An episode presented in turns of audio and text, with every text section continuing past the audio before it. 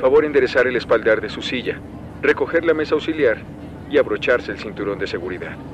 Estamos próximos a despegar. La tripulación de Todos Tenemos Alas.org les desea un buen vuelo. Hola, hola.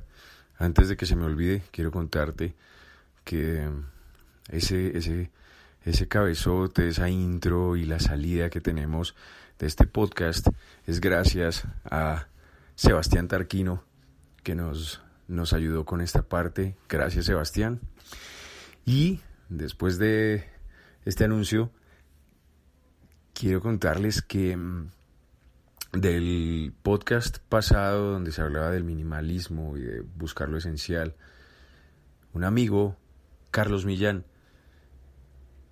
me dijo algo como, me gustó el tema, pero ¿por qué no me concretas un poco más la idea? ¿Qué no me das un ejemplo? Me pareció maravilloso su, su aporte y pues aquí viene el ejemplo.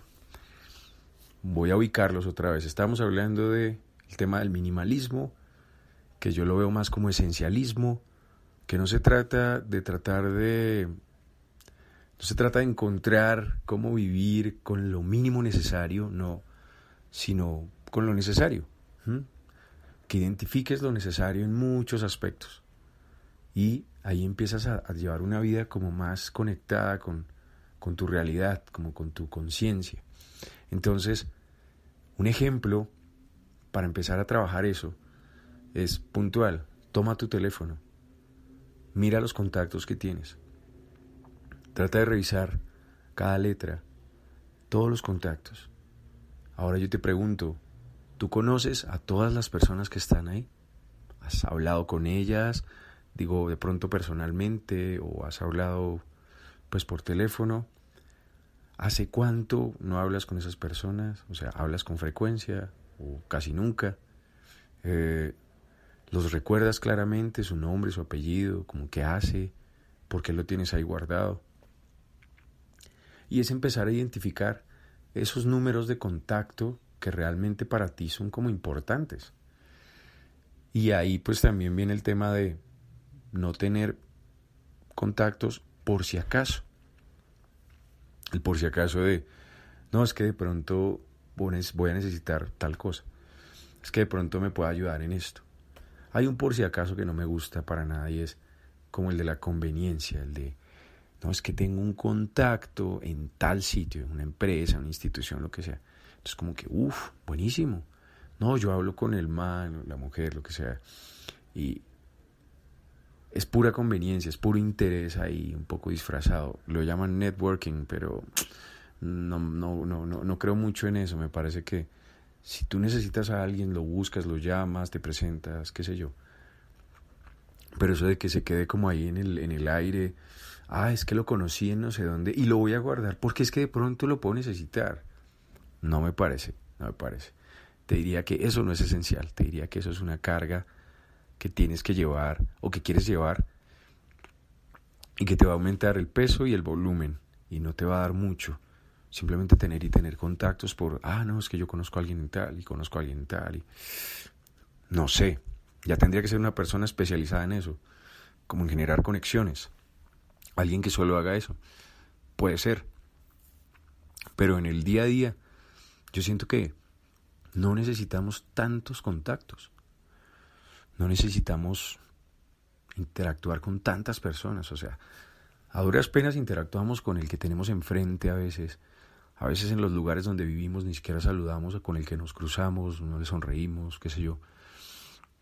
Y pretendemos tener muchos contactos en el teléfono, como que de alguna manera nos van a, ayudar a, tener una idea de que tenemos muchos amigos y muchos contactos y realmente no creo que eso sea tan cierto. Entonces empieza por eso, te invito a que empieces por eso. Empieza a tomar todo ese listado de contactos y a depurarlo. Solamente a guardar y a quedarte con los que realmente te, te importan, te, te interesan, como que estás conectado ahí, como que eres consciente de quién es esa otra persona la has visto, qué sé yo, pero has, tratado de, ir un poquito más allá de simple contacto, de si fuéramos en un call center y llamáramos a muchas personas, pero no nos importa saber quién es el otro, el que está ahí.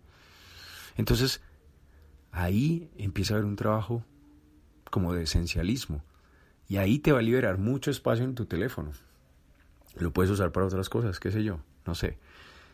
Mm, y no tener y tener muchos contactos por tenerlos, sino realmente acostumbrarte a, estar con lo que necesitas.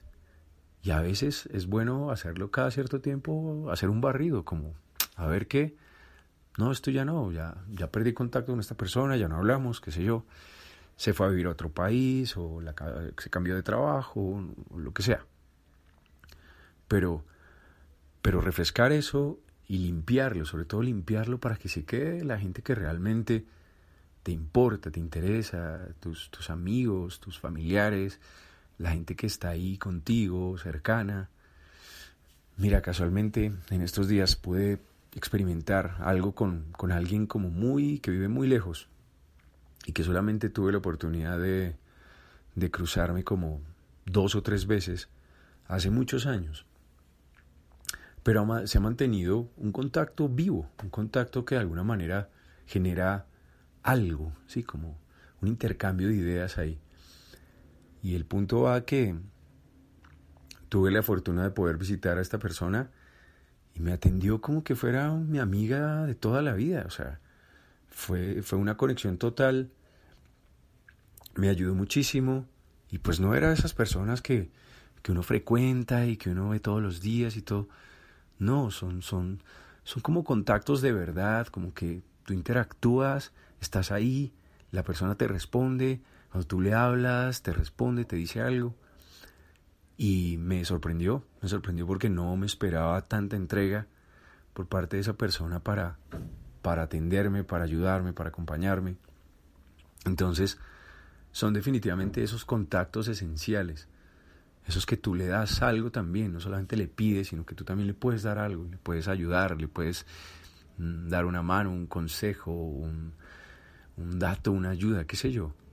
Pero como que hay una interacción, no que guardo por guardar, no que guardo por tener, que se vea como que tengo muchos contactos cuando realmente la gente con la que interactuamos es muy poca. Ese es un ejemplo, quiero darles muchos más y quiero que lo practiquen, los invito a que lo practiquen, a que me cuenten si sí, cómo lo vieron, la limpieza funcionó, sirvió de algo y que hagan ese trabajo parece que ahí es donde está la diferencia.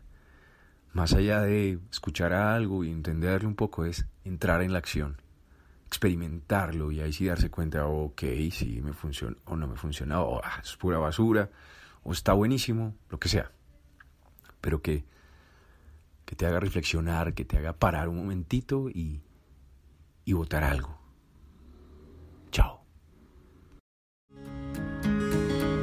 Porque todos tenemos alas pero algunos no sabemos por qué.